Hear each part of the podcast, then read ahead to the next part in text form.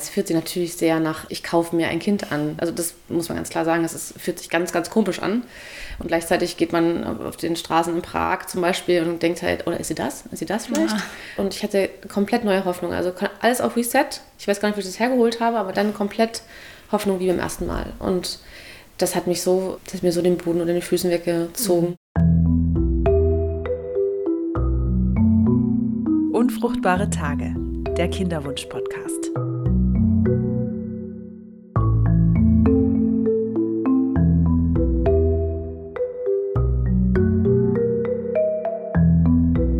Ja, Mensch. Ja. Wir haben uns eine Weile nicht gesehen, Ulla. Aha. Ähm, ja. Irgendwie. Ich habe das Gefühl, irgendwie die Zeit rast. Jetzt haben wir schon Herbst. Ja. Und jetzt sitzen wir hier wieder in trauter Dreisamkeit. Genau. Hallo und herzlich willkommen. Herzlich, herzlich willkommen. Hallo. Genau, ihr habt jetzt gerade schon eine dritte Stimme, eine unbekannte Stimme gehört. Das ist die Anne, die heute bei uns sitzt und zu Gast ist. Und wir reden heute mit dir über diverse spannende Themen, aber vor allem hören wir deine Geschichte. Mhm. Jetzt schon mal ganz, ganz großen Dank, dass du dich bereit erklärt hast. Ähm, genau, wir kennen uns ja aus der Selbsthilfegruppe schon eine ganze Weile und ähm, als wir den Podcast gestartet haben, Nora und ich, habe ich auch so ein bisschen gefragt, würde vielleicht jemand mal auch seine Geschichte erzählen? Mhm. Und ähm, ich habe auch an dich gedacht, weil deine Geschichte so vielfältig ist und so lange und ähm, bin jetzt total froh, dass du da bist. Also herzlich, herzlich willkommen, liebe Anne. Ja, vielen Dank euch beiden. Ich freue mich auch sehr. Äh, ich bin ein bisschen aufgeregt, aber das, äh, das legt Jedes sich Mal bestimmt.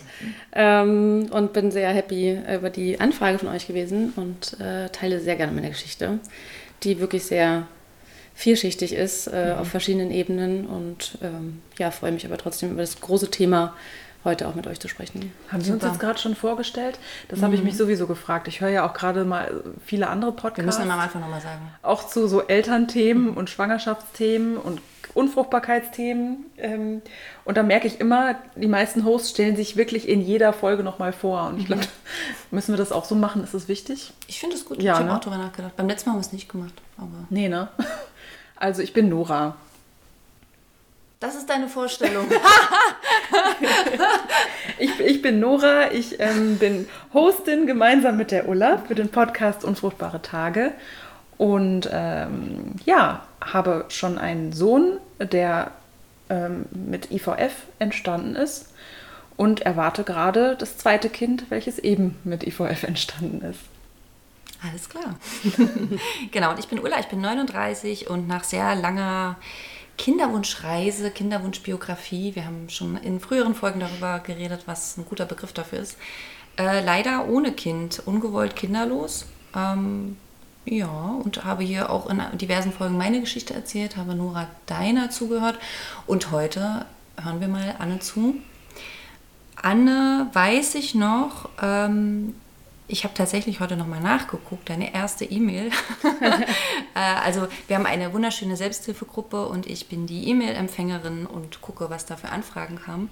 Und deine Anfrage kam im Mai 2022. Da bist wow, du zu so uns, schon. Mhm. Ja, da bist du zu uns gekommen und hattest ja auch schon einen ziemlich langen Weg hinter dir. Ne? Mhm, ne? Genau.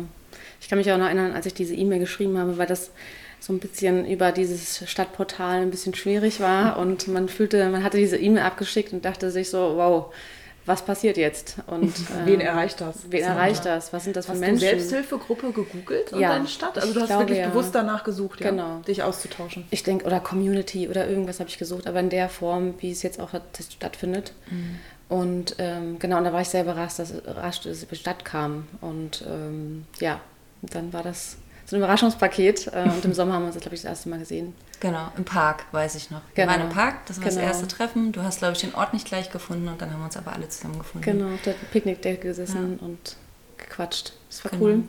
Und vielleicht starten wir mal da, wenn du dich erinnerst, im Mai 2022 eben, du kamst zur Selbsthilfegruppe und hattest schon ganz schön Rucksack mhm. auf. Ja. Was war denn da damals eigentlich so Was war da drin im Rucksack? Was war da drin im Rucksack? Pack mal aus. Ähm, sehr viel war da drin. Du kannst auch ähm, gerne so ein paar Schlagwörter erstmal nennen und dann arbeiten wir uns da so ein bisschen dran ab.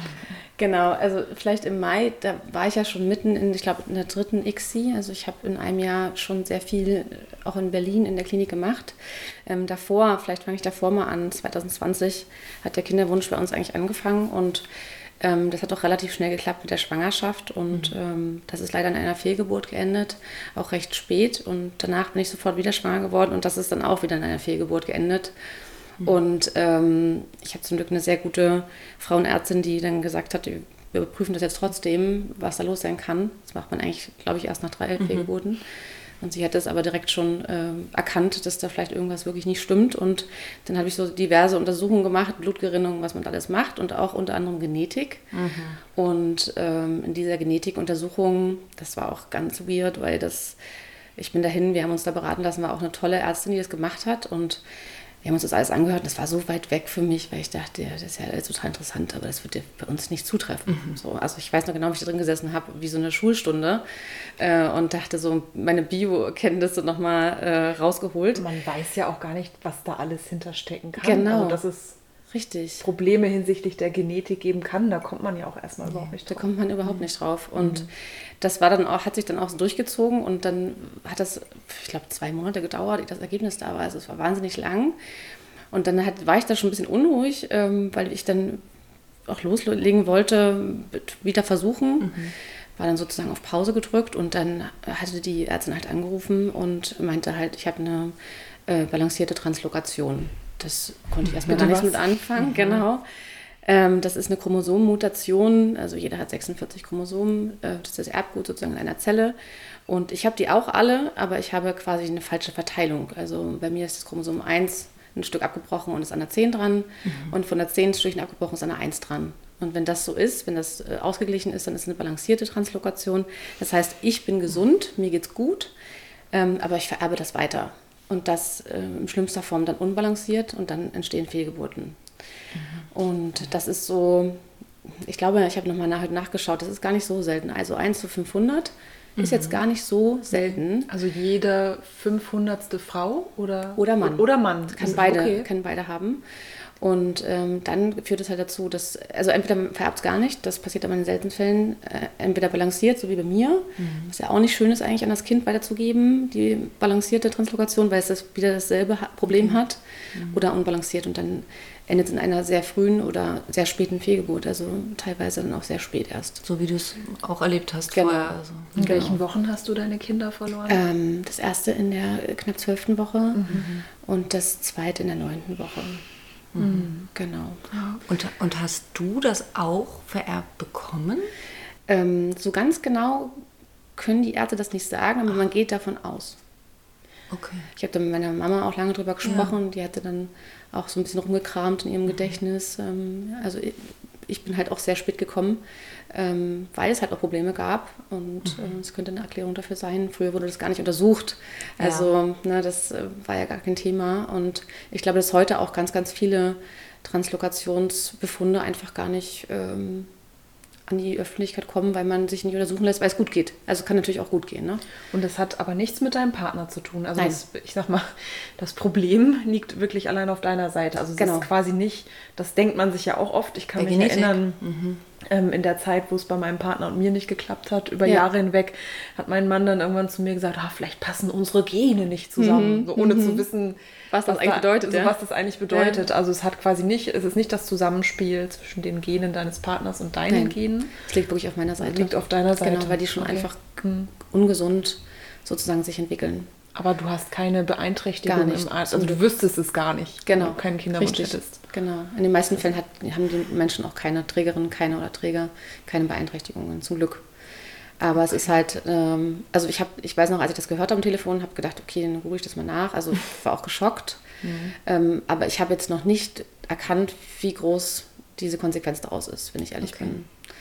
Und wir haben es dann auch noch tatsächlich nochmal auf den natürlichen Weg probiert, weil die Biologin da auch gesagt hat oder die Genetikerin, ähm, wir können das auch versuchen. Ähm, damals war ich 37. Mhm. Ähm, das wäre ja auch, ne, ich werde schnell schwanger und wenn ich das verkraften könnte, dann, also im Nachhinein ähm, finde ich das nicht gut, dass ich das gemacht habe, aber es war halt, mhm. ich habe diese Konsequenz noch nicht bis zum Ende gedacht. Und dann war das aber irgendwie auch ein Thema, dass dann ähm, ein Arzt in Berlin unter anderem ähm, sich mit diesen Sachen auskennt ähm, und eine PID sozusagen im Raum steht, also die Voruntersuchung der Embryonen, bevor man die zurücksetzt in die Gebärmutter. Die sogenannte Präimplantationsdiagnostik. Ich wollte gerade so kleine, ich wollte gerade, hatte gerade so den Impuls, irgend so ein ja. Geräusch zu machen, so, wir müssen mal kurz einhaken. PID, was ist das genau? Genau. Mhm. Präimplantationsdiagnostik. Ich habe genau. mich ein bisschen vorbereitet, mhm. äh, um auch die liebe Anne ein kleines bisschen zu entlasten, weil es ist ja schon aufregend genug, seine ja. eigene Geschichte zu erzählen. Ja, stimmt. Da kommen jetzt also ein paar Fakten von mir. Das ist, das Referat geht los. Erste Frage, was mich interessiert, ist das überhaupt erlaubt? Darf genau. man das? Das ist ist erlaubt und das ist im, und da kommen wir später noch drauf, Embryonschutzgesetz geregelt. Das Embryonschutzgesetz, haben vielleicht einige schon gehört, gibt es seit 1990 oder besteht seit 1990, wird seit neuestem gerade mal wieder in Frage gestellt und hoffentlich, hoffentlich überarbeitet. Da kommen wir eventuell später nochmal drauf. Mhm. Und dort drin ist die Präimplantationsdiagnostik geregelt. Ähm, das ist also, ich zitiere, die genetische Untersuchung von Zellen eines nach künstlicher Befruchtung gezeugten Embryos in vitro vor seiner Übertragung in die Gebärmutter.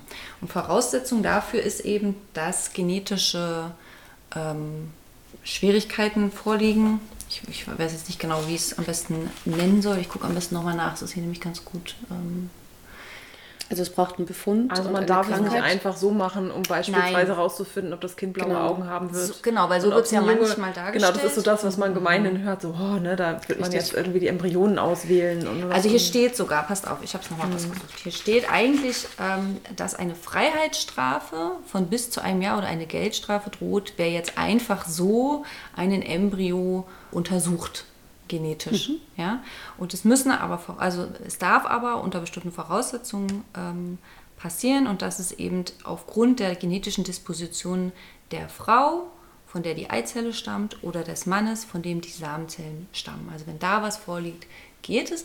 Und hier steht aber auch, dass es noch drei Bedingungen braucht. Anne, das wäre jetzt interessant. Mhm. Es braucht eine Aufklärung und Beratung zu den medizinischen, psychischen und sozialen Folgen. Mhm. Es gibt eine interdisziplinär zusammengesetzte Ethikkommission, die scheinbar darüber ja. entscheiden muss. Sehr spannendes Thema. Mhm. Und es braucht einen hierfür qualifizierten Arzt für die Präimplantationsdiagnostik. Das alles steht in Paragraph 3a des Embryonschutzgesetzes. Und das das natürlich in die Shownotes super. Ja, mhm. genau so ist es nämlich. Also wenn man dann den Arzt gefunden hat, den hatte ich dann in Berlin, wie gesagt, gefunden, der sich dann auch damit auskennt und auseinandersetzt und kooperiert.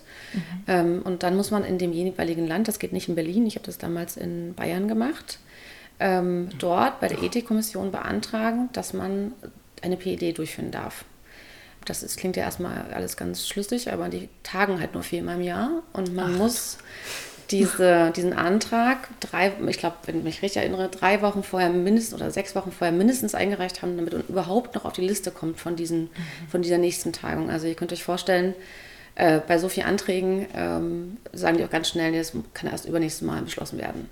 Und das heißt aber, um es richtig zu verstehen, ihr mhm. wart dann soweit, eine künstliche Befruchtung zu versuchen? Mhm. Also genau eine XI Und, na, weil ja, du hast ja eben gesagt, ihr hattet erstmal noch das natürlich weiter probiert. Genau dann war euch klar, okay, es wird jetzt diesen Weg geben der genau. assistierten Befruchtung. Ich finde das immer den schöneren, ja, merke ich, ich immer ja. so. Und dann war, kamen diese ganzen neuen Schritte und jetzt stelle ich mir vor, du, du erwähnst jetzt Berlin, du erwähnst jetzt München oder mhm. Bayern, hast du mhm. gesagt? München, ich nehme jetzt mal an, das ist ja. München. Du lebst aber weder in Berlin noch in München. Richtig, also ja. totaler, totales, also du bist so ein bisschen kreuz und quer also, durch Deutschland unterwegs ja. gewesen oder seid ihr zusammen? Ja, auf jeden mhm. Fall. Und Wahnsinn. Ähm, Wahnsinn, ja. Und genau, wie du schon sagst, Ulla, also die ICSI, in meinem Fall die ICSI, ich glaube, das geht auch nur mit der ICSI, das ist immer die Voraussetzung dafür, dass man überhaupt eine PED machen kann. Also die musste auch erstmal beantragt die, werden. Genau. so wie wir es ja auch gemacht genau. haben. IVF nicht. IVF geht, glaube ich, nicht. Es gibt nur eine ICSI. Also für mhm. uns kam nicht anders in Frage bei der PID. Okay. Und ähm, dann, also die muss man ja erstmal machen mhm. und dann werden sozusagen aus den, dann werden Blastozysten daraus hoffentlich entstehen mhm. und äh, aus den Blastozysten oder von den Blastozysten werden kleine Proben entnommen, die mhm. dann durch halb Deutschland geschickt werden zu diesem Labor. Wenn man dann die IT-Kommission das Go bekommen hat, da gibt es auch noch einen großen Unterschied, vielleicht auch nochmal Fun Fact, also man wird dann angerufen und dann im besten Fall hat man dann das Go. Man muss aber immer auf die schriftliche Zusage warten. Die dauert nochmal sechs Wochen. die setzt sich zusammen aus auch Kirche und Biologen. Genau, also komplett, wie man sich so eine Ethikkommission auch vorstellt. Also wirklich alle gesellschaftlichen und ja, medizinischen Gruppen sind dabei. Und die entscheiden wirklich über alle Anträge aus ganz über Deutschland? Alle Anträge, genau. Ich glaube wow. so in einer Sitzung, glaube ich, so, wenn ich das richtig meine, knapp 100 oder sowas. Also es schon, wird schon, aber es gibt halt immer Fälle, wo es dann nicht funktioniert. Das passiert auch immer. Mhm. Und äh, kurze Zwischenfrage nochmal, bevor du weitermachst mit mhm. deiner Geschichte. Ähm, bezahlt wird das aber... Mhm Wer, wer, bezahlt das? Mhm. Also die Ethikkommission war jetzt zum Glück nicht so teuer, sie bezahlt man selbst, auch die ganze PD bezahlt man selbst. Mhm. Die, Ach, also Gesellschaft, äh, Quatsch, ähm, Krankenversicherung, äh, gesetzliche Krankenversicherung bezahlt das nicht. In Ausnahmefällen die private, da muss aber bei der privaten, das ist ja auch so super kompliziert, da muss ja der Verursacher, es gilt, gilt ja das Verursacherprinzip ja, und genau. ähm, das ist ja dann ein bisschen schwieriger, da muss ja halt derjenige auch sein. Also du hast, und was ist das für ein, für ein Zeitraum bei dir, worüber wir sprechen, zwischen mhm. ich entscheide mich oder wir entscheiden uns für diese ICSI, wir mhm. machen die ähm, und das Ganze geht dann los mit Ethikkommission genau. und so genau. weiter. Also und Präimplantationsdiagnostik. Im, Im, Frühjahr sozusagen habe ich die Diagnose bekommen und im, im Herbst haben wir angefangen mit der ersten ICSI. Im also November, ein halbes Jahr, ne? Wartezeit. Ein halbes Jahr mit allem drum und dran. Auch mit, ich hab, muss ehrlich sagen, ich habe mich sehr schwer getan mit der Kinderwunschklinik. Also ich wollte da um Gottes Willen nicht hin. Ähm, ja. Nicht, weil ich das äh, verurteile, sondern weil ich mich da selber einfach nie gesehen habe. Mhm. Ganz komisch. Also ich habe da auch medizinisch, mittlerweile sehe ich das anders, aber das war ganz schwer für mich. Also wir haben da auch ein bisschen Zeit verloren, weil ich noch überlegen musste. Mhm. Und haben dann sozusagen die erste, ich glaube, die erste ICSI im November gemacht. Mhm. Und äh, dann hat es, ja, vier ICSIs weiter, also ein Jahr. Ich habe ein, ein Jahr wow. vier ICSIs gemacht, also richtig viel. Mhm. Das lag daran, dass das ähm, nicht also unbedingt, dass ich Freude an, an Operationen und Spritzen habe, sondern äh, weil man ja sich eine kleine Ausbeute aus, also wirklich auf Eis legen muss, damit man überhaupt Proben einschicken kann. Also mhm. es ist ja schon schwierig, dann jedes Mal eine Blastozyste auch oder mehrere Blastozysten aus den Versuchen zu generieren und dann muss ja auch was, im besten Fall noch was zurückkommen, was gesund ist. Deswegen diese vier Xis, damit man einfach ein bisschen sammelt, ähm, war natürlich unfassbar anstrengend mhm. und auch teuer. Also ihr habt zwischen den Xis jetzt nicht auch schon einen Transfer gemacht, sondern ihr habt erstmal genau. vier Xis, also vier Hormon, wir reden hier ja. von vier Hormonstimulationen. Mhm, genau. Beziehungsweise, glaube ich, drei und dann haben wir noch eine mhm. letzte gemacht und da haben wir dann den letzten Transfer gemacht. Also wir haben aus den vier, und das ist die traurige Nachricht eigentlich, aus den vier Xis sind nur zwei Transfere entstanden. Oh, Wahnsinn. Okay. Ja, mhm. weil der Rest tatsächlich, das ist unsere Kaffeemaschine. Ah, die meldet sich jetzt auch noch. Naja, so ist das. die darf sich melden. Das, äh, die, verrichtet, leid, wahrscheinlich macht die, die verrichtet wertvolle, unabdingbare Arbeit, sie soll sich melden. Und ähm, genau, und beim ersten Versuch habe ich da äh, vier Embryonen, also äh, Blastozysten eingesteckt und es kam nur eine gesunde zurück. Also so könnte ich mal vorstellen, was das eigentlich wow. für eine schlechte Quote ist und was man da reinsteckt an Gefühlen und äh, Geld und mhm. Zeit und Gesundheit und was am Ende mal herauskommt. Und du hast ja gleichzeitig total durchgepowert. Ich, ich erinnere mich, da warst mhm. du dann, das war die Zeit, wo du in der mhm. Selbsthilfegruppe warst, ja. ne? wo, es, wo du auch gesagt hast, ähm, noch eine ICSI gemacht und noch mhm. eine ICSI und so. Wenn du so an die Zeit zurückdenkst, ähm, wie, wie ging es dir denn dabei? Bist du da irgendwie so durchgerannt oder also was meinst du, wie, wie, war das? Ja, also ich bin, ich bin da auf jeden Fall sehr, sehr durchgerannt. Also ich habe mir auch gar keine Pause gelassen. Also zwischen den, ich habe auch zwischendurch noch andere Tests gemacht. Äh, zum Beispiel den ERA-Test habe ich zwischendurch auch noch mal gemacht. Ähm, Was ist ein ERA-Test? Ein ERA-Test. Äh, sehr umstritten, der Test. Mhm. Ähm, da geht um das, um, um das Transferfenster, mhm. dass, dass das eventuell verschoben sein könnte. Also ob nach drei oder vier oder fünf oder genau. gar sechs Tagen nach Richtig. Befruchtung, ne? Genau. Mhm.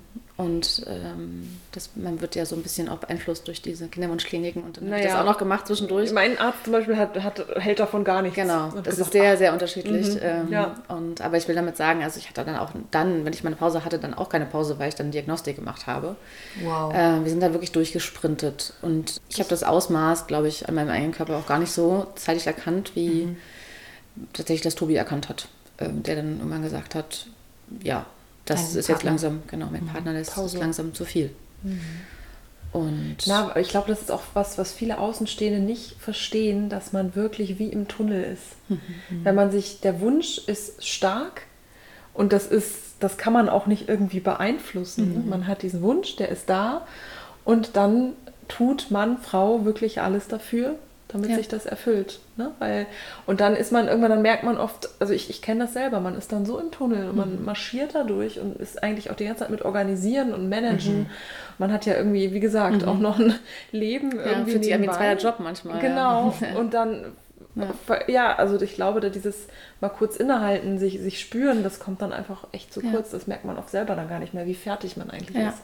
Ja, und die Kliniken, die lassen einen ja auch in so einem Laufrad dann ja, gleich das nächste Plan und mhm. also also mir hat keiner bisher gesagt, machen wir mal vielleicht mal eine Pause oder so, sondern eher so, wann gucken wir, wann machen wir das nächste oh, und wann geht es weiter und so. Also auch die sind im Strudel und man lässt sich da so mitziehen und ich lasse mich da leider auch mitziehen. Und naja. Ja, weil man ja auch so viel wartet und mhm. sich so sehr wünscht und ja auch ja, genau, schon das eine ganze Weile, finde ich auch immer schwierig. Ganze Weile ja diesen Wunsch auch hat, aber war in dieser Phase trotzdem stand auch mal zur Debatte zu sagen, wir lassen den ganzen Scheiß, wollte ich gerade sagen. Also, ja, ja, also ja auch, ne? an, ja. Ähm, also nee, ich glaube, stand da das zur Debatte, wollen nee. wir das, ziehen wir das jetzt wirklich, gehen, genau. gehen wir den ganzen Weg oder gibt genau. ja durchaus auch Paare, die sagen, das, das können wir uns nicht vorstellen. Mhm. Wir machen keine PID, wir gehen auch vielleicht sogar gar nicht mal in die Kinderwunschklinik. Das mhm. so wir haben zwar den Wunsch, aber wir, wir suchen ja. uns jetzt andere Wege. Ich überlege gerade, wie war das? Nee, also als ich war das, stand das überhaupt zur Debatte? Ganz am Anfang vielleicht, da mhm. mein, mein Zögern und dann aber nicht mehr. Dann war man, war man drin und dann haben wir uns damit beschäftigt. Das ist ja auch wie so ein, wie so ein Nebenjob, den man die ganze Zeit macht und vorbereitet ja, und man kennt sich, man ist ja Expertin auf seinem eigenen Gebiet irgendwann. Ja. Und dann war das aber ein Strudel, da sind wir nicht, also da wollte ich auf jeden Fall nicht raus. War für mich völlig logisch, dass das passiert, ja. äh, was passiert. Und ähm, das hat sich aber geändert. Und zwar ähm, hatte der erste Transfer, vielleicht dazu noch kurz, ist in einer biochemischen Schwangerschaft geendet, mhm. also sehr, sehr früh. Also gab eine kurze Einnistung und dann mhm. nichts mehr. Und der, wir haben irgendwann gesagt, haben wir gesagt, vier Xis und dann müssen wir erstmal schauen und Revue passieren lassen, wie es jetzt weitergeht. Und diese vierte Xi, die hat natürlich geklappt und wir sind dann schwanger geworden und das ist aber leider auch einer frühen Fehlgeburt wieder mhm. geendet. Und das hat mich einfach so fassungslos gemacht, mhm. weil ich dachte, die ist doch PID geprüft. Also mhm. was ah, ja. können wir denn noch tun? Ja. Mhm. Also ich konnte das gar nicht richtig rational sehen. Ich mhm. konnte nur sehen, ich habe so viel dafür gegeben, dass jetzt diese eine Eizelle eingesetzt werden kann und ähm, wieso klappt das jetzt nicht? Das mhm. ist, war für mich Die war unfassbar. doch gesund. Was die war gesund. falsch wieder? Genau. Mhm. Woran liegt es denn jetzt sonst noch? Und das hat mich also das hat mich so zu der Entscheidung gedrängt oder mich selber dazu gebracht, dass ich nicht mehr weitermachen wollte. Und das war alles, bevor du die Selbsthilfegruppe gesucht hast? Das war schon während. War schon mhm. Genau, okay. also im Mai, als Ulla gesagt hat, als ich dann dazu die E-Mail geschrieben habe, da war ich so bei der dritten XI. Also da war ich schon recht am Ende des Weges, äh, dieses ursprünglichen Weges. Und ähm, genau, habe mich dann aber im Oktober, da war der letzte Transfer und die letzte Fehlgeburt. Und da habe ich mich dann dagegen entschieden, weiterzumachen. Dort auf diesem Weg. Hast du dich in der Zeit, also du warst ja in der Selbsthilfegruppe, mhm. erstmal super. Ich finde immer, das ist ein großer Schritt, auch mhm. zu sagen, ich brauche jetzt eine Selbsthilfegruppe, ich muss da irgendwie hingehen, ich melde mich bei denen. Heißt ja auch irgendwie, ich, ich merke, ich brauche Hilfe. Mhm. Ne? So. Ja, voll. Wie hast du dich sonst, also hast du dich gut unterstützt gefühlt von, sagen wir mal, ähm, Ärztinnen, äh, im, mhm. Gynäkologin? Ähm, hast du vielleicht noch andere Hilfe gesucht? Wie war es in der Partnerschaft? Also eine Partnerschaft äh, sehr gut zum Glück, weil wir sind sehr zusammengewachsen, sind beide, haben uns beide sehr viel belesen und haben Sachen gemeinsam entschieden. Ähm, das fand ich sehr gut. Äh, Im Freundeskreis auch sehr gut, also teilweise auch Betroffene im Freundeskreis. Es muss ja nicht immer die gleiche Geschichte sein, finde mhm. ich. Es kann ja auch eine andere Geschichte sein, aber Hauptsache, man ist mit dem Thema nicht alleine. Und da hatte ich in Anführungsstrichen Glück, dass ich da jemand hatte, ist natürlich für die Person nicht, mhm. kein Glück, aber im Endeffekt hatte ich immer jemanden zum Austauschen, das fand ich schon sehr gut. Da gab es auch in der, in, innerhalb deines Freundeskreises keine weiß nicht, ähm, Vorbehalte oder so schwierige Momente, wenn der Klassiker, beste Freundin wird schwanger, man selber noch nicht. Nee, das war okay tatsächlich. War also schön. Mit, mit den Schwangerschaften, die entstanden sind, ähm, habe ich trotzdem, war ich trotzdem sehr offen. Also ich habe damit, habe das jetzt nicht immer auf mich bezogen. Das hat sich dann ein bisschen geändert in den Jahren. Umso länger das dauert, umso schlimmer ja. wird es natürlich mit mhm. den anderen Schwangerschaften. Aber das war schon auch toll und ich hatte auch wirklich, ähm, ich habe es erst schon gesagt, eine wirklich tolle Gynäkologin oder habe mhm. die immer noch zum Glück, mhm. die mir ganz viel auf meinem Weg auch äh, ermöglicht hat und mich begleitet hat und die richtigen Impulse gegeben hat äh, für ganz, ganz viele Phasen, die ganz dunkel ich durchwandern musste. Mhm. Ähm, da bin ich sehr dankbar dafür. Ansonsten, ja, die Berliner Klinik ist halt eine Kinderwunschklinik die waren professionell, aber mehr auch nicht. Also mhm. da wird ja auch keiner sagen, Mensch, vielleicht mal einen anderen Weg. Mhm. Und da gab es auch keine psychologische Beratung in der Klinik oder sowas zum Beispiel? Ich bin mir nicht sicher, ob es angeboten würde. Das hätte ich aber nicht so richtig gewollt. Aha, okay. ähm, tatsächlich, weil ich lieber, glaube ich, in dem, als ich diese E-Mail geschrieben habe, lieber mit Betroffenen ähm, ja. reden wollte darüber, wie ich mich fühle. Weil es ist ja schon trotzdem, auch wenn man Betroffene hat im, im Umfeld, irgendwie, fühlt man sich trotzdem ganz allein. Das ist halt mhm. einfach so. Ne? Und andere Menschen bekommen einfach Kinder und man selbst halt nicht. Das war schon. Und man kämpft und kämpft und kämpft. Genau. Und dann stellt sich schnell auch dieses Ungerechtigkeitsgefühl mhm. an. Ne? Total. Ein, ähm, ich, ich kämpfe, ich kämpfe also in deinem Fall würde ich jetzt fast sagen, noch mehr als mhm. äh, der, der durchschnittliche Reproduktionspatient, mhm. Patientin ja. im Sinne von ne, einfach allein schon in eine Klinik zu gehen und eine ICSI oder eine IVF machen zu lassen, das ist ja allein schon ja, ein Riesending, mhm. finde ich. Und dann geht das ja bei dir wirklich auch nochmal einen Step. Mhm. Also es legst ja im Grunde mit deiner Geschichte, genau. Geschichte noch eine Schippe ja. drauf, wo man sich auch mhm. fragt, ne, wo, wo, wo ist das Ende? So. Mhm. Und ja, auch dieses Zittern immer zwischendurch, wenn man anruft, ne, wenn man so aus der XC kennt, so mhm. wie viele haben sich befruchten lassen. Mhm. Das ging bei mir immer weiter. Das mhm. war ja ganz, ganz furchtbar, weil äh, wieder eine Woche warten, wieder gucken, was da, was da rauskommt. Also diese Nervenkitzel. Hat, ja, und man hat keine Garantie auf Erfolg. Das finde ich so, finde ich, ist auch so ein gesellschaftliches Ding. Also ja. man, man lernt irgendwie eine Leistungsgesellschaft, man strengt sich ganz besonders, mhm. besonders dolle an und gibt alles und dann am Ende krieg, kriegt man dafür aber auch irgendwie eine Belohnung oder das, Richtig. was man sich erhofft hat. Ja. In der Regel, das ist so für, war für mich tatsächlich, für mich persönlich, vor unserer äh, Kinderwunsch. Ähm, Reise. Biografie. Biografie, da ist dieses Wort schon wieder. Super. Ähm, war das für mich immer wie, wie so eine Art Naturgesetz. Ich streng mich an, ich ja. kämpfe und auch wenn es dann vielleicht mit Stolpersteinen verbunden ist und vielleicht mhm. länger dauert als bei anderen, aber am Ende gibt es das gewünschte ja. Ergebnis. So. Und das ist halt bei dem Thema überhaupt nicht. Ich weiß genau, was du meinst. Ne? Also das genau so habe ich das auch immer gesehen. Ich mhm. bin halt auch so ein Typ, wenn ich mich anstrenge, dann kommt da immer was bei raus. Ja. Wenn ich mich nicht anstrenge, habe ich halt selber Schuld. so ist es bis jetzt immer gewesen. Aber man strengt sich halt an in dem Thema oder das ist egal wie lange man äh, kämpft oder wie viel Geld man investiert, man kann es halt nicht erzwingen. Und das mhm. ist, ähm, finde ich, ganz schwierig. Und jeder geht natürlich mit Anfang mit einer Hoffnung rein und sagt, ja, klar. warum soll es denn bei mir nicht klappen? Und irgendwann ändert sich das. Und die Frage heißt, warum sollte es denn bei mir klappen? Ja. Also das finde ich Sehr ganz gut. prägnant. Mhm. Ähm, das, ist, das ist eine mhm. Erfahrung, die tut auch weh. Ne? Am Anfang ist man da sehr meinen ersten ICSI-Versuch, weiß ich noch, wie ich da reingestartet bin. Euphorisch. Ja, endlich was tun. Ja, endlich ja, dann Mhm. Und ich bin zwar kein Spritzenfan oder sowas, aber es war, es hat sich so angefühlt, als wenn man sich anstrengt, da kommt auch was rein, rauskommen. Und das hat sich sehr gewandelt in der Zeit. Ja. Mhm. Man stößt, finde ich, an so eine, wie so eine, man sagt ja manchmal gläserne Decke, das meint was anderes, aber ich meine, man, man, stößt, man stößt an diesen Punkt, wo man trotz aller Anstrengungen und trotz alles Wollens, weil das ist ja so, so ein Wunsch mhm. und ähm, so dieses, ich weiß, dass ich ganz oft gedacht habe, oh, wir haben doch alles wir haben doch alles, mhm. wir könnten es dem Kind so richtig schön machen, mhm. wir sind irgendwie, wir wären coole Eltern und so, wir ja. wollen das so. Und du merkst, das reicht nicht. Mhm. Liebe reicht nicht, äh, Anstrengung reicht nicht und irgendwie du kommst dann immer so an diesen Punkt der absoluten Ohnmacht. Ja. Das ist es ja. Ja. Und man weiß halt nicht, wie es weitergeht. Und ich weiß gar nicht, wie man seine Hoffnung da immer wieder zusammenkehrt mhm. äh, für den nächsten. Also ich weiß, ich weiß das wirklich nicht, wo, wo, wo man die immer her rauskramt und herholt. ja dass man immer, also es, man geht ja nie da rein und sagt, okay, es wird gar nichts. Das habe ich jetzt nie gedacht, auch wenn ja. ne? aber mhm. du hast ja trotzdem, es ist Wahnsinn, was, was man so an seinem Körper oder mentalen Kraft dann irgendwie nochmal rausschöpft, finde ich. Das ist halt eine Lebenskrise.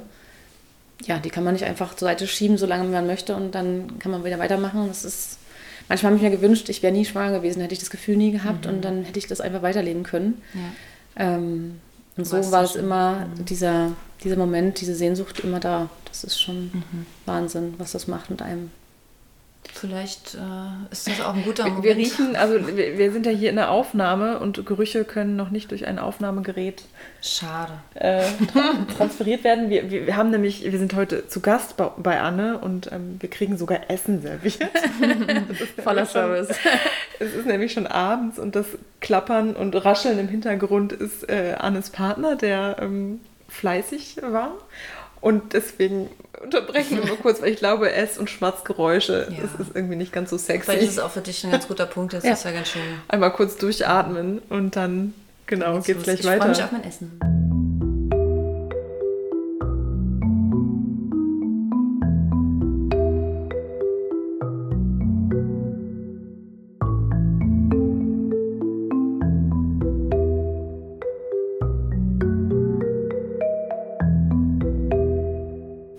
Ihr Hasen.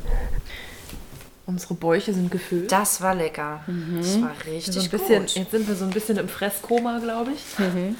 Haben uns nochmal alle geschüttelt. Ich muss mich mal hier eben, wir sitzen hier übrigens, das muss man auch nochmal erzählen, mhm. auf der Liegewiese schlechthin. Denn Anne hat ein Sofa, was eigentlich ein, ein komplettes Understatement ist. Es ist ein Bett. Es ist nicht einfach ein Sofa, es ist eine... Man kann übernachten drauf. Man kann übernachten. Sagt man nicht sogar Sofa-Landschaft dazu? also es ist jedenfalls im Möbelhaus würde es Sofa-Landschaft heißen. Eine Mümmelwiese und es ist unfassbar Fantastisch. Bequem. So. Ja, wir waren stehen geblieben, wenn ich mich richtig erinnere, bei vier Xs sind vorbei. Mhm. Anne merkt, oh, es ist jetzt echt zu viel. Mhm.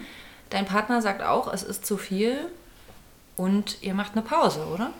Wir machen eine Pause, beziehungsweise da tatsächlich noch nicht, sondern da war, da war ich wieder in diesem Rennbahnmodus mhm. mit dieser, mit diesem letzten, ähm, der letzten Fehlgeburt, ähm, wo klar war, dass die PED-Blastozyste ja, quasi auch nicht funktioniert hat, habe ich so wirklich den Glauben an diese ganzen, an diese ganze Methode verloren. So dass der Weg auf diesem Weg nicht weitergehen kann für mich. Und äh, da ist relativ schnell immer mal wieder vorher auch, das ist nicht erst nach der vierten XI entstanden, das Thema Eizellspende gekommen. Ähm, ah. Das war schon vorher mal ein Thema. Von wem ist das gekommen? Ähm, tatsächlich durch, durch mein eigenes Belesen von ganz, ganz vielen Blogs und äh, Erfahrungen, Erfahrungsberichten, aber auch tatsächlich durch meine Gynäkologin, die mhm. diesen schmerzhaften Weg tatsächlich sehr lange begleitet hat und dann auch gesagt hat, wie wäre es denn mit ähm, und das ist ja tatsächlich was Besonderes. Ja, mhm. das ist echt was Besonderes. Mhm. Kommen wir gleich drauf. Aber ich muss trotzdem nochmal hier mhm. als die, das soll gar nicht kritisch sein, überhaupt nicht. Ne? Mhm. Aber ich, ich, ich glaube, ich, ich nehme gerade so ein bisschen die Rolle von ähm, Menschen ein, die sich vielleicht ähm, nicht viel mit dem Thema mhm. beschäftigt haben, auch nicht mit dem Thema Reproduktionsmedizin und die jetzt aus dem Bau heraus sagen würden, okay, Reproduktionsmedizin klappt offenbar nicht, mhm. warum dann keine Adoption? Ja. Also so ja. dieser Klassiker. Auf jeden Fall. Ähm, ne, das war ja nochmal so ein Break für euch. Mhm.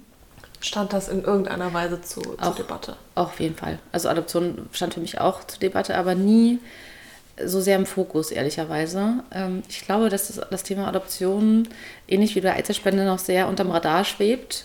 So richtig wahnsinnig viele Informationen bekommt man nicht. Es sei denn, man gibt sich auf den Weg, dann wird es klarer. Mhm. Und ich, hab, ich hatte, glaube ich, ich wollte einfach dieses Schwangersein nochmal erleben, weil ich das schon zwei oder dreimal dann in dem Fall erlebt habe.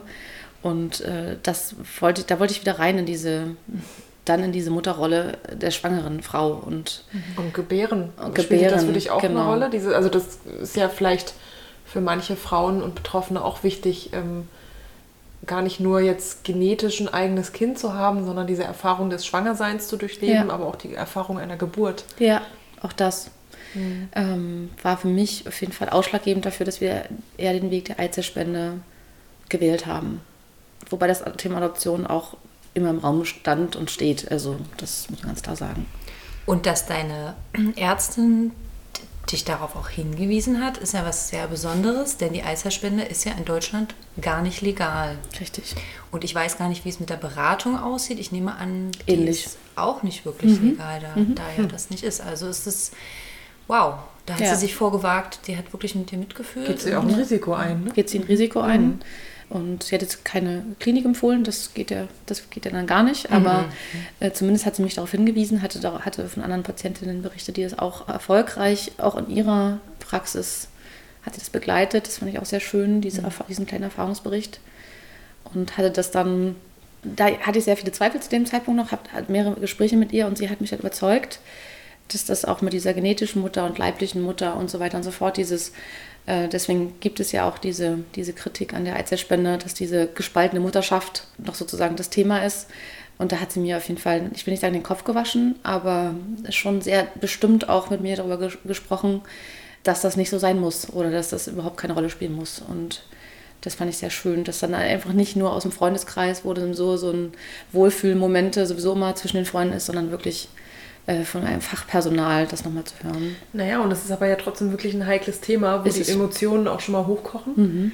Ne, wo es, glaube ich, auch viele Meinungen zu gibt und, und Gefühlslagen zu gibt. Und das ist tatsächlich eine Sache, die mich auch interessiert. Ne? Also dieses Gefühl, okay, ich entscheide mich jetzt für diesen Weg und könnte mhm. womöglicherweise, wenn es denn dann klappen sollte, äh, Mutter eines Kindes werden, was mhm. eben genetisch nicht meins ist. Mhm. Wie, wie, wie, war da so dein innerer Prozess, dich mit das dieser war, Frage Das war ein Kampf auf jeden Fall. Also das stelle ich mir auch nicht so einfach vor, ja. dass man denkt, ach ja, okay, ja. ist zwar irgendwie, ne, machen wir es halt im Ausland, probieren wir es halt, mhm. Ne, next step, das stelle ich mir nicht so einfach vor. Nee, ist es auch nicht. Also ich habe nach wie vor davor Respekt. Also ich habe ganz, ganz große Demut davor, vor, diesem, vor dieser Entscheidung immer noch. Ich habe mich auch nicht schwer getan, das ist Quatsch, aber ich habe mich sehr damit auseinandergesetzt. Noch mit, mit keiner Sache habe ich mich so auseinandergesetzt und habe versucht, auch über Videos und, ne, also man hatte da viele betroffene Stimmen, auch äh, teilweise auch Einzelspendekinder und so weiter und so fort. Also ich habe mich da wirklich sehr schwer getan, äh, einen Zugang dazu zu finden, dass ich damit auch gut leben kann. Nicht, weil ich das, weil ich das blöd finde oder weil ich das ablehne, sonst hätte ich es nicht gemacht oder sonst würde ich es nicht machen, ähm, sondern weil es eine, also das sollte man nicht mit einer, wie sagt man, auf leichte Schulter nehmen, diese Entscheidung, mhm. weil das ist äh, also aus mehreren Perspektiven total wichtig. Also für mich natürlich dann als, als Mutter, dann für das Kind ganz entscheidend, aber auch für die Spenderin. Also diese drei diesen, diese drei Perspektiven zu betrachten. Da kann man so richtig tief eintauchen. Leider ist es aber so, dass man gar nicht so viel zur Einzelspende findet. Also man muss schon richtig viel Kram, man muss schon richtig tief recherchieren, damit man da überhaupt valide Artikel findet, die nicht nur total kritisch sind oder total auf eine Linie schlagen, sondern wirklich ein Diskurs stattfindet. Aber da sind wir ja, da grätsche ich mal rein, weil da sind ich merke schon, genau ich habe tausend Fragen, Thema, aber jetzt ist Ulla dran. Wir sind ja genau beim Thema ja. jetzt wieder äh, das Embryonenschutzgesetz, was wir vorhin schon mal angesprochen haben, das eben seit 1990 besteht und was ja leider die äh, Eizellspende verbietet, und zwar gleich in Paragraph Nummer 1. Und ich äh, sag mal, ich lese mal vor, welche relevanten Passagen da drin stehen. Paragraph 1 heißt missbräuchliche Anwendung von Fortpflanzungstechniken. Und da steht, mit Freiheitsstrafe bis zu drei Jahren oder mit Geldstrafe wird bestraft, wer erstens auf eine Frau eine fremde unbefruchtete Eizelle überträgt, zweitens es unternimmt, eine Eizelle zu einem anderen Zweck künstlich zu befruchten, als eine Schwangerschaft der Frau herbeizuführen, von der die Eizelle stammt. Mhm. Das ist also gesetzlich festgelegt und was man hier liest, ist, dass die Frau selber sich erstmal nicht stra äh, strafbar macht. Strafbar, oh, falsche, ja, falsches äh, Suffix. äh, sondern die ärztliche Person, die das begleitet. Und ähm, dieses Gesetz ist immer mal wieder kritisiert worden. Man muss sich auch vorstellen, dass ja im Ausland tatsächlich Eizellspende in vielen, vielen europäischen Ländern legal ist. Deutschland da im Vergleich wahnsinnig hinterherhängt. Umso interessanter ist, dass äh, dieses Jahr am 31.03.2023, wir hatten es glaube ich in der allerersten Folge mal erwähnt, mhm. eine Kommission zur reproduktiven Selbstbestimmung einberufen wurde, die sich einerseits mit Schwangerschaftsabbrüchen beschäftigt und andererseits mit der möglichen Legalisierung von Eizellspende und Leihmutterschaft. Hier muss man schon sagen, ich finde es ungünstig, diese beiden Themen gleichzeitig zu besprechen. Es sind zwei Themen, über die man unbedingt reden sollte, aber eine Eizellspende ist schon nochmal was anderes als eine Leihmutterschaft, ganz klar. Und leider hört man von der Kommission nicht viel. Also es dringt gar nicht viel nach außen. Die wollen nächstes Jahr, also 2024, mit den Ergebnissen rauskommen. Ich habe mir so ein bisschen angeguckt, wer da drin sitzt. Und unter anderem sitzt dort äh, Jochen Taupitz. Muss ich kurz gucken, ob es richtig war? Ja. Jochen Taupitz ist Experte für Medizinrecht, Medizinethik und Fortpflanzungsmedizin an der Universität Mannheim. Und der in einem Artikel, den ich gefunden habe beim MDR, glaube ich, wird hier zitiert, dass er äh, also einerseits findet, dass die Tatsache, dass das so streng reguliert war, darin begründet ist, dass man in der Reproduktionsmedizin insgesamt noch wenig Erfahrung hatte.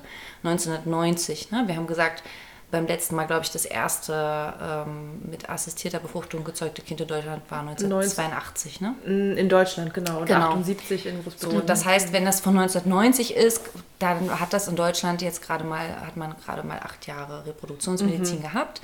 Und auf diesem Stand sozusagen argumentiert dann auch noch dieses Gesetz oder waren so die Begründungen dafür. Und er sagt, das ist eben jetzt nicht mehr so. Und tatsächlich war es ganz oft das Argument, das weiß ich auch aus anderen Zusammenhängen, der sogenannten gespaltenen Mutterschaft oder doppelten Mutterschaft, das, was du gerade mhm. ansprichst, mhm. was dagegen immer gehalten wurde. Jetzt muss man sich aber gleichzeitig verdeutlichen, dass die Samenspende in Deutschland sehr wohl legal ist ja. und niemand von einer doppelten Vaterschaft. Einer gespaltenen Vaterschaft. Oder so. Ja? Also man hat immer argumentiert mit dem Identitätskonflikt des Kindes. Mhm. Ähm, und das scheint so ein bisschen vom Tisch. Was jetzt die Argumentation, also der, oder die Kritiker, die Kritiker immer bewegt, ist die Tatsache, dass ähm, ein Ausbeutungsverhältnis entsteht, und zwar die abgebenden Frauen, also die, die ihre Eizellen zur Verfügung stehen, würden das nur unter finanziellem Druck machen. Das ist so das, was im mhm. Raum steht. Man guckt sich da natürlich andere Länder an. Wir wissen, es ist zwar in vielen Ländern legal, aber die Bedingungen sind nicht immer gut. Ne? Also mhm. das ist einfach auch real. Es gibt aber auch Länder, wo das sehr wohl sehr gut praktiziert wird. Und ich. Naja, und die, ich meine, Männer bekommen doch auch Geld, wenn sie Samenspende ja, man muss immer über die Höhe, glaube ich, des Betrags ah, okay, äh, also sprechen, also um das irgendwie, das, das machen wahrscheinlich diese Ethikmenschen. Ich glaube, ein Unterschied ist auch einfach, dass die Spenderin sich einem viel größeren Risiko aussetzt als der, Na klar. Ne, Samenbank ist Geht halt recht schnell. Jeder kann sich vorstellen, jeder weiß, wie Samenspende, wie einfach Samenspende genau. funktioniert. Und die, die Spenderin heißt halt immer, die heißt ja. halt immer, sie muss sich punktieren, äh, punktieren lassen, sie spritzen und so weiter und so fort. Und das ist natürlich ein Risiko das ist dann nicht mehr so einfach gleichzusetzen mit der Samenspende. Genau. Darum geht es, also dieses gesundheitliche Risiko. Und gerade weil es meistens junge Frauen sind, die spenden und dann man versucht, meisten Kliniken versuchen, das Maximale rauszuholen, ist auch das Thema Überstimulation immer ein Thema. Ähm, das heißt, diese Risiken bestehen einfach äh, anders als beim Mann zum Beispiel. Ne? Mhm. Ja, und dem könnte man ja entgegenwirken, indem man ordentlich aufklärt und so weiter. Also es gibt ja Möglichkeiten, wie man es eben doch ähm, gut gestalten könnte. Ich bin ja. jedenfalls total gespannt auf, die, auf das Kommissionsergebnis, was auch immer mhm. da rauskommt. Ich kann jetzt schon mal äh, nochmal Herrn Taupitz zitieren, der sagt, dass das derzeitige Verbot, also der Spende, sagt er dazu folgendes: Es ist ein Eingriff in das Recht auf Familiengründung der Eizellempfängerin, auch ihres Partners. Es ist ein Eingriff in ihr Persönlichkeitsrecht, ihr Recht auf Fortpflanzungsfreiheit.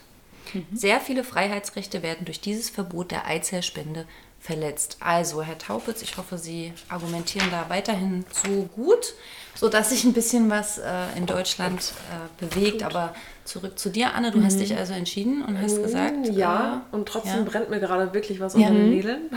ähm, weil wir beziehen hier natürlich jetzt auch eine klare Haltung äh, pro Eizellspende und deswegen würde mich trotzdem nochmal interessieren, mhm. wenn es darum um, um diese, um diese andere Kritik geht, ähm, ne, so das, das Wohl der dabei entstehenden Kinder mhm. und ein nicht nur, also es geht, wir haben jetzt über die in Anführungsstrichen gespaltene Mutterschaft gesprochen, mhm. aber was ist mit den Kindern, die da wo möglicherweise draus entstehen, mhm. die dann eine genetisch andere Mutter haben als die Mutter, die sie geboren hat? Mhm. Gibt es da irgendwelche Erkenntnisse, irgendwelche Daten, Erfahrungsberichte? Oder nicht schon?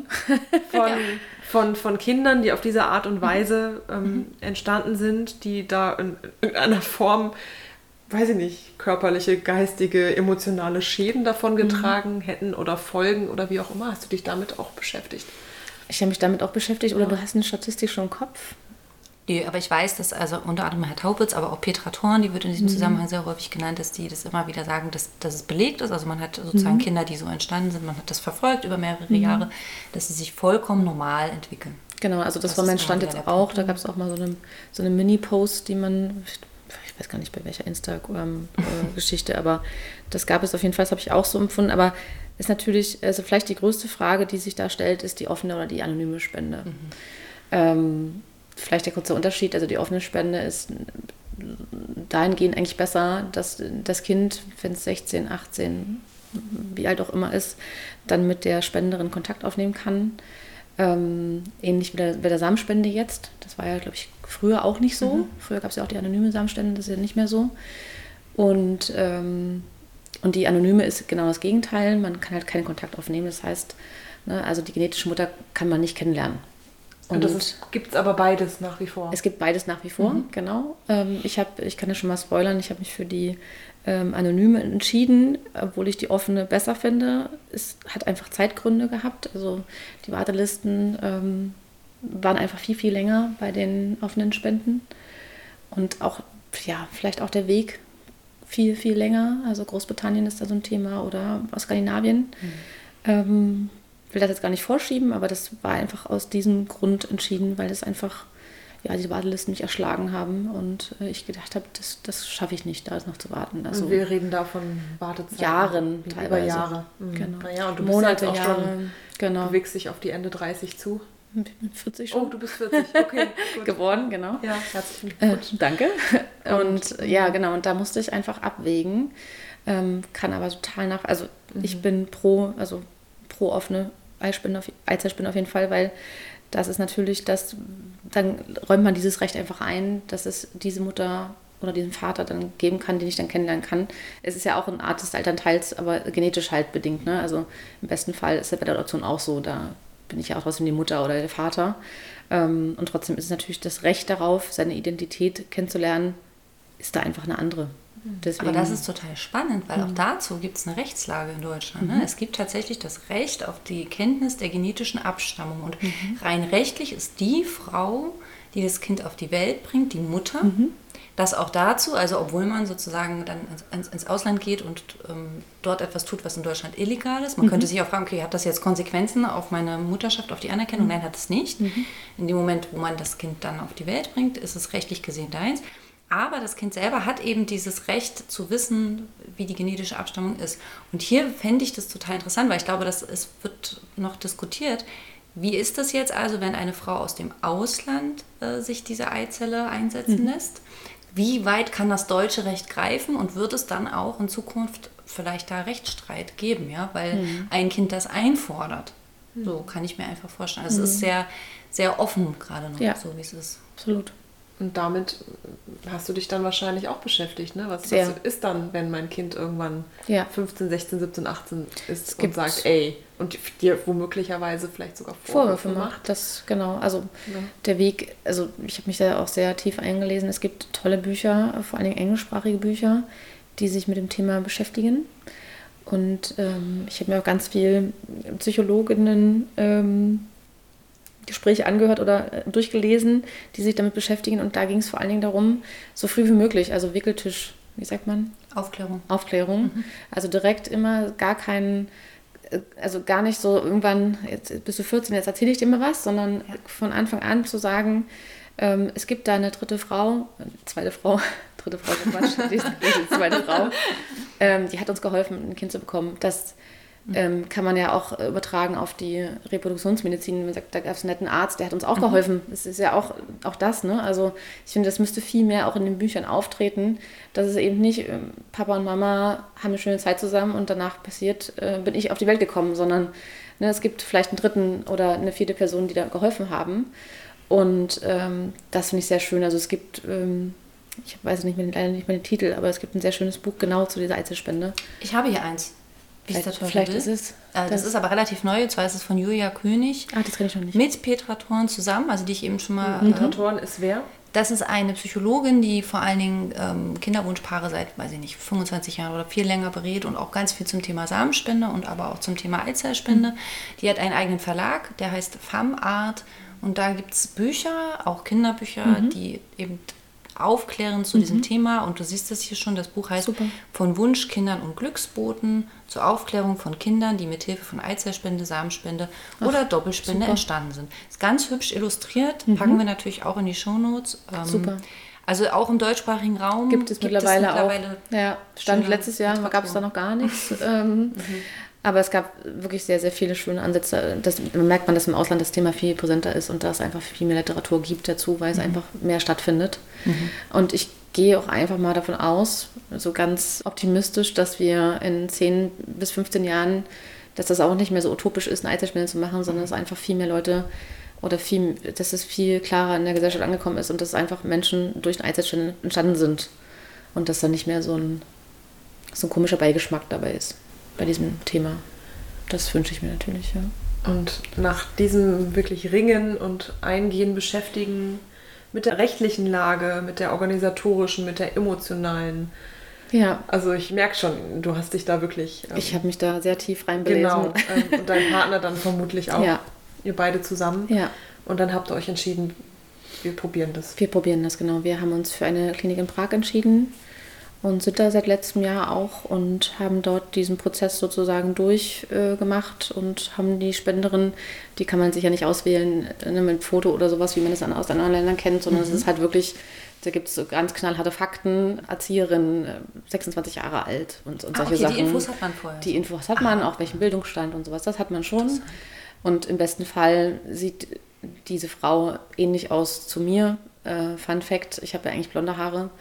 Ähm, Was man jetzt nicht sieht, Anna hat ist gar keine blonden Haare, sondern dunkle, dunkle sehr dunkel, dunkelbraune Haare. Genau, aber war es schon auch ein bisschen zum Lachen. Was machen wir denn jetzt so? Ne? Ich habe mhm. seit ich äh, 17 bin dunkle Haare so. Also das, so, solche Sachen sind dann auch, auch witzig. Genau, und dann wird die ja schon nach den äußerlichen Merkmalen auch ein bisschen ausgesucht und wie gesagt Bildungsstand und Job und also du suchst die aus oder die wird ausgesucht? Die, Wie ist das? Ähm, man bekommt Vorschläge. Ah, okay. Sozusagen. Man kann Aber sagen, man sieht kein man, Foto. Nein. Ah, ja. Nur Fakten. Genau, kein Namen, kein Foto, sondern nur Fakten. Ja. Und genau, ob die Frau schon mal ein Kind hat oder ob sie einen Kinderwunsch hat selber und so, solche Sachen schon, so mhm. steckbriefartig. Und ähm, genau, und die wurde dann einmal gefunden für uns und genau, das ist jetzt unsere, sozusagen unsere Spenderin.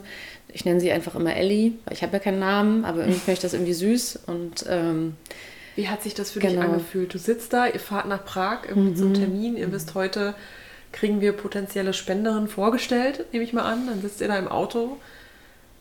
ja, man geht halt. Man wie, war das? Also, kann, wenn du dann nochmal zurückdenkst, so an, an diese erste. Verrückt. Ja. Ja, es führt sich natürlich sehr nach, ich, ich kaufe mir ein Kind an. Ne? Das ist, oder ich kaufe mir einen, also das muss man ganz klar sagen, es fühlt sich ganz, ganz komisch an. Und gleichzeitig geht man auf den Straßen in Prag zum Beispiel und denkt halt, oder ist sie das? Ist sie das vielleicht? Ja. Oder fällt, fährt ein Fahrstuhl hoch, ist sie das vielleicht? Also man hat dieses Gefühl, man muss denjenigen kennenlernen. Also das ist schon sehr schwer, dass es anonym ist. Und ähm, ja, und es fühlt sich halt einfach komisch an, sich im Katalog was auszusuchen, muss ich ganz klar sagen. Ne? Frauen, die eine Samenspende machen müssen oder machen wollen, die wird das eh nicht gehen, weil das ist ja auch so katalogmäßig. Ja. Das ist erstmal komisch. Ähm, und gleichzeitig hat das dann recht schnell gefunkt bei diesem Steckbrief und gedacht, ja, das ist, klingt schön alles. Du hast gerade gesagt, kauf mir ein Kind. Ich will gar nicht darauf eingehen, sondern mhm. was kostet denn eigentlich sowas? Also die Kliniken sind ja nicht auf den Kopf gefallen, wenn es ums Verkaufen geht. Mhm. Also ähm, da gibt es ganz klare Preise. Wir haben jetzt zum Beispiel 7.500 Euro bezahlt für garantiert fünf Blastozysten. Das heißt, das ist ja auch mal so eine Sache, ne? wenn jemand. Von ein und derselben Spenderin. Genau. Also die ist dann, die darf auch nur zweimal spenden in ihrem Leben. Okay. Es sei denn, jemand möchte ein, ähm, eine zweite, also jemand hat schon mal von der Spenderin, ist schon mal schwanger geworden, möchte noch ein Geschwisterkind, dann gibt es eine Ausnahme, dass sie noch mal rangezogen werden könnte, wenn sie wollte. Ansonsten dürfen die nur zweimal spenden. Und genau, das heißt, diese Eizellen, die sie dann sozusagen aufbaut und punktiert werden, die sind zu uns, für unsere Verfügung sozusagen da. Werden die auch PID überprüft, ob die Nein, gesund sind? Die werden nicht, man okay. geht davon aus, also sie wird, sie wurde vorher gecheckt genetisch, also sie hat keine Auffälligkeiten. Das heißt, da gibt es so eine Grunduntersuchung, die jeder machen muss und äh, da fällt das raus und man geht immer davon aus, dass gerade wenn sie noch sehr jung sind, ähm, dass sie dann eher auch keine Chromosomenschwierigkeiten haben. Translokation wäre es egal, aber das wird ja geprüft vorher. Genau, also bevor sie überhaupt in so einem Rahmen arbeiten darf. Und dann hat man quasi eine feste Spenderin für pro Paar. Also genau. man wechselt nicht hin und her genau. zwischen verschiedenen. Richtig. Und diese Eizelle wird dann mit den Spermien deines Partners ja. befruchtet, genau. so wie wir es kennen, also ja. wie wir die, das erlebt haben, kennen, genau. als IVF oder, als oder ICSI. Als, als ICSI. Okay. Mhm. Genau, als ICSI und dann. Gut, wenn man so eine hohe Zahl äh, garantiert, ne, dann muss man ja wahrscheinlich auch gezielt befruchten. Richtig. Ja. Und ja, mhm. Wahrscheinlich auch bei der Stimulation ruhig Gas geben. Ja. Und das war dann sehr erfreulich, weil wir hatten dann sieben Blastozysten, also wirklich richtig gut. Mhm. Und genau, die, also auch wenn man dann, das Gute ist, auch wenn man dann mehr hat, dann muss man nicht mehr bezahlen, sondern es ist dann halt Glück im Unglück sozusagen oder Glück gehabt. Und in, diesen, in diesem Paketpreis sind sozusagen auch schon zwei Transfere dabei und allen möglichen Schnickschnack wie Embryo-Glue und was es alles gibt. Also das ist schon inklusive. Ähm, genau, also sie wollen es so einfach wie möglich machen keine unstrukturierten Kosten, so wie das in Deutschland manchmal kennt. Ne? Man weiß gar nicht so richtig, was das am Ende kostet, so eine IVF oder so eine ICSI, finde ich in Deutschland manchmal. Ja, also alles so. haben wir bei der letzten Folge gesprochen, da ging es um Finanzen und auch um versteckte Vor, Kosten, die man genau. gar nicht auf dem Schirm hat. Also ja. wahnsinnig. Ja. Und das ist aber ganz ehrlich im Ausland nicht so. Ja, die nutzen, ist ja logisch, dann auch die, diese Gesetzeslage in Deutschland, nutzen dann Richtig. natürlich auch Kliniken im Ausland aus. Und das Total. ja auch, man spricht ja auch mal von diesem innereuropäischen Reproduktionsmarkt. Genau das erzeugt das ja mhm. auch, die Rechtslage. Das wäre jetzt auch wieder eigentlich ein Argument für eine Legalisierung. Ne? Unter ganz vielen gut durchdachten Voraussetzungen, Total. aber ähm, um da auch so ein bisschen Einheit zu gewähren und auch ein bisschen ja, Kontrolle zu haben. Habt ihr in dieser ganzen Zeit ne, des Entscheidens für eine Eizellspende der Fahrten nach Prag und dann gab es offenbar dann auch wahrscheinlich irgendwann einen ersten Transfer. Mhm. Habt ihr da irgendwie jemanden in eurem Freundes-, Bekannten-, Familienkreis eingeweiht? Ja, auf jeden Fall. Also Freunde waren recht schnell eingeweiht. Die Selbsthilfegruppe natürlich, die teilweise auch als Freundin steht. Also ja, auf jeden Fall. Also wir haben davon auf jeden Fall berichtet und haben da regelmäßig Updates gegeben. Den, Familie, also den Familien jetzt nicht sofort. Das kam erst später und nach und nach. Ähm, aber es gab auf jeden Fall immer einen kleinen Kreis, der immer sofort Bescheid wusste und gab es auch keine Vorbehalte oder Anschuldigungen oder kritische Stimmen. Ich, das ist immer so ein, ich finde, das ist immer so ein zweischneidiges ja, Schwert, weil man natürlich sehr supersensibel ist und dünnhäutig und leicht angreifbar und dann immer sich, glaube ich, ganz genau überlegen muss, wem erzähle ich jetzt was. Mhm. Wo könnte Gerade es möglicherweise ne? auch vielleicht sehr emotionale Reaktionen ähm, geben, die vielleicht gar nicht böse gemeint sind, die mir aber in dem Moment vielleicht einfach nicht gut tun. Ja. Ist natürlich immer die Gefahr da, die ist natürlich jetzt auch da immer, ne? wenn man noch in der Behandlung noch ist. Ich habe recht intensiv mit einer Freundin mich ausgetauscht, die auch zum Thema offene und ähm, anonyme Eizellspende. Und also ich habe da schon auch Kritik eingestellt. Also ich war sehr empfänglich auch für andere Meinungen. Ne? Also ich meine eigene, also man hätte auch sagen können, ich kürze das jetzt alles ab, wir machen das jetzt, das ist, das ist für uns machbar und ich bin ein Kind, so fertig aus, Gleichung ist gelöst. So einfach war es dann halt einfach nicht. Also ich habe schon auch sehr viel Gedankenansätze eingepackt und durchdacht und umgewälzt und ähm, bin aber dadurch sehr klar in der Entscheidung geworden. Und weiß auch, dass meine Entscheidung oder unsere Entscheidung dafür ähm, natürlich auch nicht hundertprozentig wasserdicht ist durch diese anonyme Geschichte. Das ist immer noch was, was mich wirklich beschäftigt, was einfach viel mehr Arbeit dann äh, im Endeffekt dann auch bedeutet. Äh, viel mehr Aufklärung und vielleicht auch Ablehnung. Das muss man ganz klar sagen, dann später.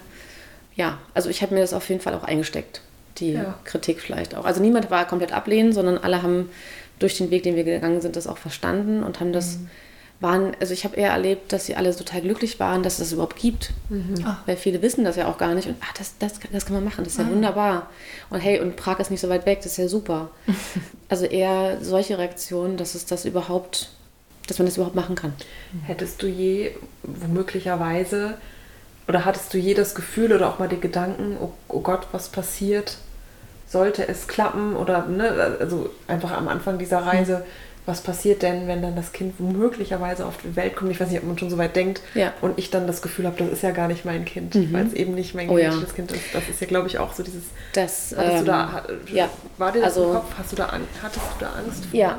Ja. auf jeden Fall. Ich habe mir auch sehr, sehr viele Erfahrungsberichte durchgelesen. Da gibt es auch auf beiden Seiten sehr viele. Manche sagen, ich bereue gar nichts. Das ist alles genauso, wie es kommen sollte.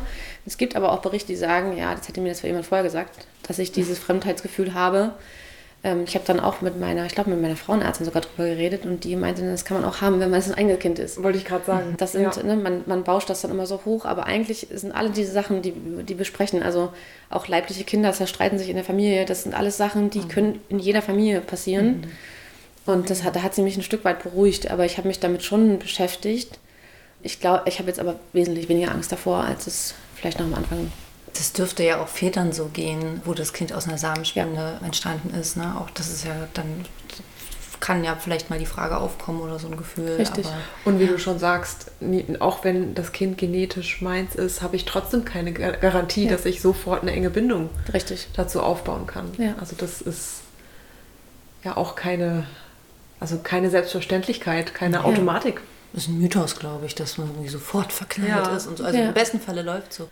Aber wir sind ja jetzt schon so ganz eingestiegen, also mhm. wir reden ganz viel über Eizellspende und so, aber wissen jetzt gar nicht richtig, wie es eigentlich weitergegangen ist. Also du bist in die Klinik gegangen mhm. und hast es offensichtlich genau, haben wir uns gemacht. Ihr hattet sieben Blastozysten, hast genau. du schon gesagt? Wir haben jetzt schon vier sozusagen äh, eingesetzt. Ist leider keine, bisher nichts passiert. Vier. Vier schon. Das war natürlich sehr ernüchternd. Oh also gerade nach dem ersten Versuch, ähm, der war noch letztes Jahr im Dezember, würde ich nie wieder machen vor Weihnachten. Mhm. Ähm, sollte noch sozusagen passieren, ähm, damit ich irgendwie meinen Wettlauf dann wieder aufgenommen habe. Und das hat, ja, da war, das war eine ganz schlimme Phase danach, als es nicht geklappt hat, also augenscheinlich nicht geklappt hat, mhm. dass ich in ein ganz tiefes Loch gefallen bin. Ähnlich wie das, glaube ich, bei der ersten ICSI war, weil man natürlich sich, ne, ja, also ich, mir ist mal ganz wichtig, dass äh, die Eizellspende kein Plan B ist. Die Eizellspende ist ein neuer Weg, das hat nichts damit zu tun, das hat da nicht, deswegen mache ich das jetzt. Das heißt ja immer, dass das eine Abminderung ist von dem, was da entsteht und das möchte ich auf keinen Fall. Aber es ist ein neuer Weg und ich hatte komplett neue Hoffnung. Also alles auf Reset. Ich weiß gar nicht, wie ich das hergeholt habe, aber dann komplett Hoffnung wie beim ersten Mal. Und das hat mich so, das hat mir so den Boden unter den Füßen weggezogen. Mhm. Vor allen Dingen, weil die Ärzte in Prag ja auch immer sehr optimistisch sind, ja. Also das schon zu viel, so, so toxisch positiv sind. Und ja, das klappt auf jeden Fall, braucht man gar nicht nochmal einen Termin machen, so eine Art, ne? Also, mhm. und da lässt man sich vielleicht auch ein bisschen anstecken davon und mhm ja, und als es dann nicht geklappt hat beim ersten Mal, war es ganz, ganz schlimm für mich. Mhm. Und ähm, da musste ich mich wieder raus. Wie hat sich das angefühlt? So ein bisschen so, ja, jetzt klappt der Weg halt auch nicht, ne? Was ist jetzt los? Mhm. Und äh, was ist, stimmt mit mir vielleicht auch nicht, ja. als ich das jetzt gerade nicht, ne, mit der, mit der X, mit letzten Xi schon dann das Kind verloren, jetzt klappt es gar nicht mehr irgendwie. Und bei der Einzelspende sagt man ja eigentlich immer, das muss man natürlich auch sehr kritisch beäugen, diese Erfolgsquoten. Ne? Das, ja. Die, die schreiben da ja ganz tolle, ja. tolle Sachen hin. Ne? Das ist natürlich auch, sind junge Eizellen schon klar, aber es ist trotzdem, jeder, die da, jede Frau, die da hinkommt, hat natürlich eine Vorgeschichte. Und das kann man nicht einfach wegbügeln und sagen, jetzt hat sie. Ne? Also ist sie bei der Einzelspende recht egal, wie alt die Frau ist, weil sie ja selber nicht mehr Eizellen produzieren muss. Ähm, aber trotzdem ist es natürlich jeder hat eine Vorgeschichte und jeder hat irgendwie Endometriose oder was auch immer. Und ähm, genau. Und ja, das hat sich auf jeden Fall sehr komisch angefühlt, dass das jetzt hier nicht klappt, obwohl die Erfolgsquoten hier was ganz anderes versprochen haben. Und, ähm, ja. Also auch da gibt es keine Garantie. Es gibt keine Garantie. Mhm. Und das wird natürlich da, da wird man ein bisschen verblendet. Also das muss man sich mal wieder vor, vors Auge hervorholen, dass das wirklich so ist. Es gibt keine Garantie auch dafür nicht. Und ja, und so sind wir von zwei bis drei bis vier Transfere geschlittert und es hat einfach nie mit einer Einlistung geklappt, oh ganz, ganz strange ist, weil es vorher halt immer geklappt hatte. Mhm. Ähm, und genau, und dann haben wir uns entschieden, jetzt vor ein paar Monaten, dass wir erstmal eine Pause machen und das alles auf Reset gedrückt. Ja. Und genau, werden dann die Behandlung auch wieder aufnehmen. Aber jetzt brauchte ich erstmal eine große Pause, weil was natürlich wegfällt, sind die ganzen Operationen und die ganzen Punktionen und ne, diese ganze Spritzen, das fällt natürlich weg, aber trotzdem äh, fährt man jedes Mal zum Transfer hin, baut sich auf, aber das auch emotional. Fällt ja nicht weg. Es ist genau. ja trotzdem, die körperliche Belastung ist vielleicht eine andere, aber ich, ich, ich weiß es ja selber ähm, nach sieben gescheitert. Es waren ja in dem Sinne auch keine Hormonstimulationen, aber trotzdem sieben Transfere ja. von sieben potenziell gesunden Blastozysten, ja. siebenmal hoffen und bangen, siebenmal in ein tiefes Loch fallen und man ist einfach fertig. Ja. Das nimmt einen mit. Ja. Mental. Und hat mich ja. sehr mitgenommen. Ja. Sehr, sehr mitgenommen. Das heißt, ich re rekapituliere das nochmal. Ähm, mhm. So probiert, Fehlgeburten, Diagnostik, dann eben diese Translokationen, ja. dann PID, ja. Präimplantationsdiagnostik, 4 Xis, mhm. mithilfe ja. der PID zwei Transfere daraus, mhm. ne? Mhm. Und dann eben als neuen Step die Eizellspende mit nochmal vier Transferen. Ja. Habe ich das mir richtig gemerkt? Ja. Alter Schwede. Wenn du es nochmal oh. sagst, klingt es noch viel schlimmer, als wenn ich es erzähle. ja. ja, ich merke auch, ich, ich schwinge so mit, ne? es zieht sich alles zusammen. So. Es mhm. ist einfach. Und das alles in den ersten drei Jahren. Hut ab. Also mhm. ich, ich, ich wirklich, ich bewundere da eure, eure, eure Energie und eure Kraft und euer Durchhaltevermögen, aber auch jetzt wirklich den Mut zu sagen, okay, wir kämpfen schon so lange und trotzdem mhm. nehmen wir uns jetzt erstmal zurück und, ja. und, und verschnaufen erstmal und sammeln neue Kräfte. Also das ja. ist, muss man ja auch dann hinkriegen, aus diesem Tunnel raus. Das habe ich in drei Jahren noch gar nicht gemacht. Das ist aber sehr ja. gut.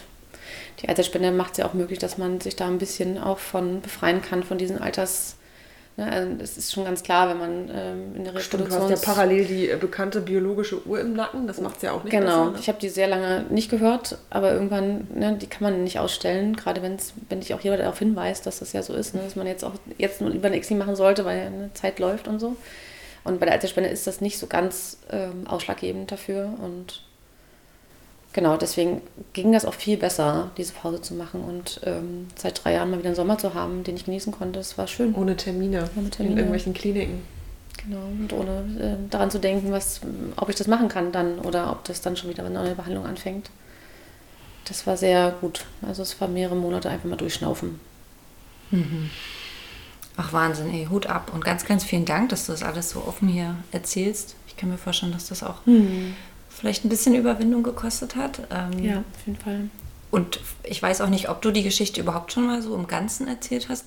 Ich habe das, oder bei uns habe ich das gemerkt, wenn man einmal das von vorne nach hinten so erzählt, dann durchläuft man das auch nochmal und es wirkt auch nochmal so ein bisschen mhm. zurück vielleicht. Also, ja, manch, also bei manchen Punkten fällt mir dann vielleicht dazu ein bisschen mehr ein, wo vielleicht so Schnittstellen waren, wo ich mich mhm. anders entschieden habe. Das ist, glaube ich, wenn man das immer so durchlebt und gar nicht reflektiert, gar nicht so. Aber wenn, wenn man es erzählt, dann, ja, vielleicht war es da der Punkt, wo ich mich anders entschieden habe oder wo ich das und das gemacht habe. Ja. Oder wir gemeinsam, ja. Gibt es irgendwas, was du bereust oder was ihr bereut? Also wo ihr sagt, bis zu dem Zeitpunkt jetzt, das hätten wir vielleicht irgendwie, weiß nicht, anders machen sollen, anders organisieren sollen oder, oder habt ihr das Gefühl, ihr habt eigentlich immer genau zum richtigen Zeitpunkt die Entscheidung getroffen, die sich in dem Moment gut angefühlt haben, auch wenn es jetzt bisher nicht dazu geführt hat, Doch was ihr euch so sehnlich wünscht. Ja. ja.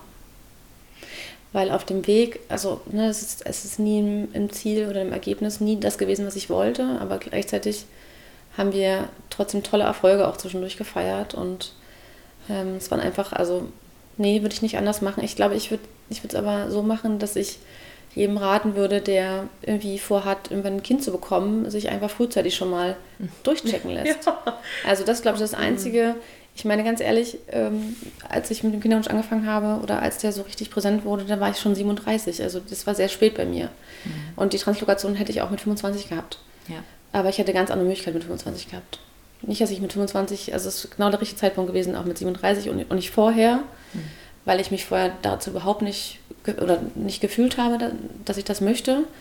Aber ich glaube, wenn jemand das nicht komplett ausschließt und irgendwie Lust darauf hat, sollte sich einfach vorher schon mal einfach mal durchchecken. Und ich finde, das müsste viel mehr gemacht werden.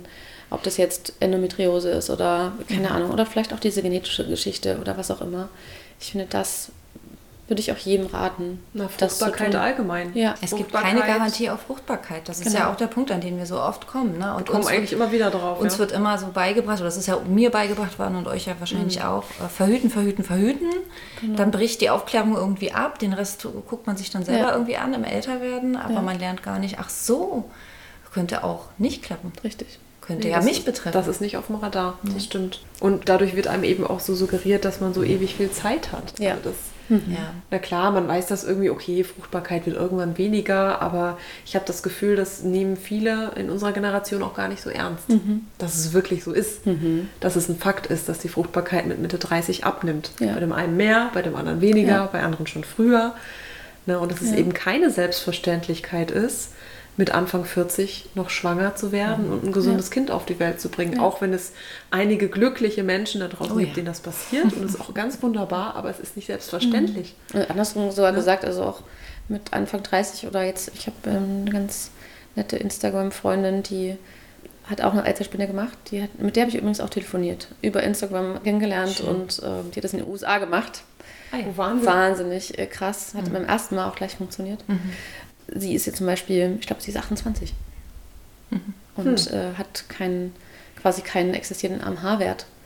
Ja, also vorzeitige Wechseljahre. Genau, also da finde ich, braucht man gar nicht überreden, wie Ende 30 das aussieht, sondern wie sieht es allgemein aus. Ähm, ja. Und ich finde, das sollte man und sich nicht darauf verlassen, dass, dass das irgendwie schon funktionieren soll, weil du bist ja eine Frau, du hast ja zu funktionieren und das finde ich ganz, das habe ich, das würde ich so sagen, das, das, da wäre ich jetzt anders.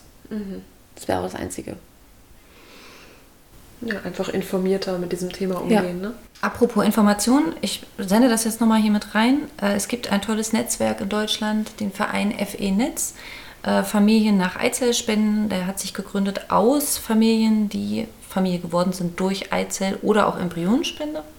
Und die setzen sich dafür ein, dass andere ähm, Familien, die auf diese Weise gegründet wurden, sich vernetzen können untereinander. Das ist so das Hauptanliegen, sich vernetzen. Sie haben auch ein paar Forderungen, das könnt ihr euch alles angucken. Ich packe das auch wieder in die Shownotes. Die gibt es auch bei Instagram. Mhm. Folgen, folgen, folgen. Mhm. ähm, und da kann man ja eben auch vielleicht andere kennenlernen, so wie du, die das auch betrifft und sich mit denen austauschen. Mhm. Ich würde sagen, also, ja. was für eine intensive Folge, was, was für eine intensive Kinderwunschbiografie, liebe Anne. Mhm. Die ja auch noch nicht abgeschlossen ist. Ja. ja. Also wir wünschen dir wirklich jetzt. Wir wünschen alles Gute. Gibt es noch drei, nee, drei oder vier? Zwei gibt es noch. Mhm. Zwei, okay. Dann drücken wir dir von Herzen Danke. alle Daumen. Ja. Vielen Und Dank. vielleicht hören wir ja von dir nochmal. Ich würde mich freuen. wir sehen uns ja wahrscheinlich sowieso in der Selbsthilfegruppe, Auf aber auch im Podcast vielleicht mal gucken.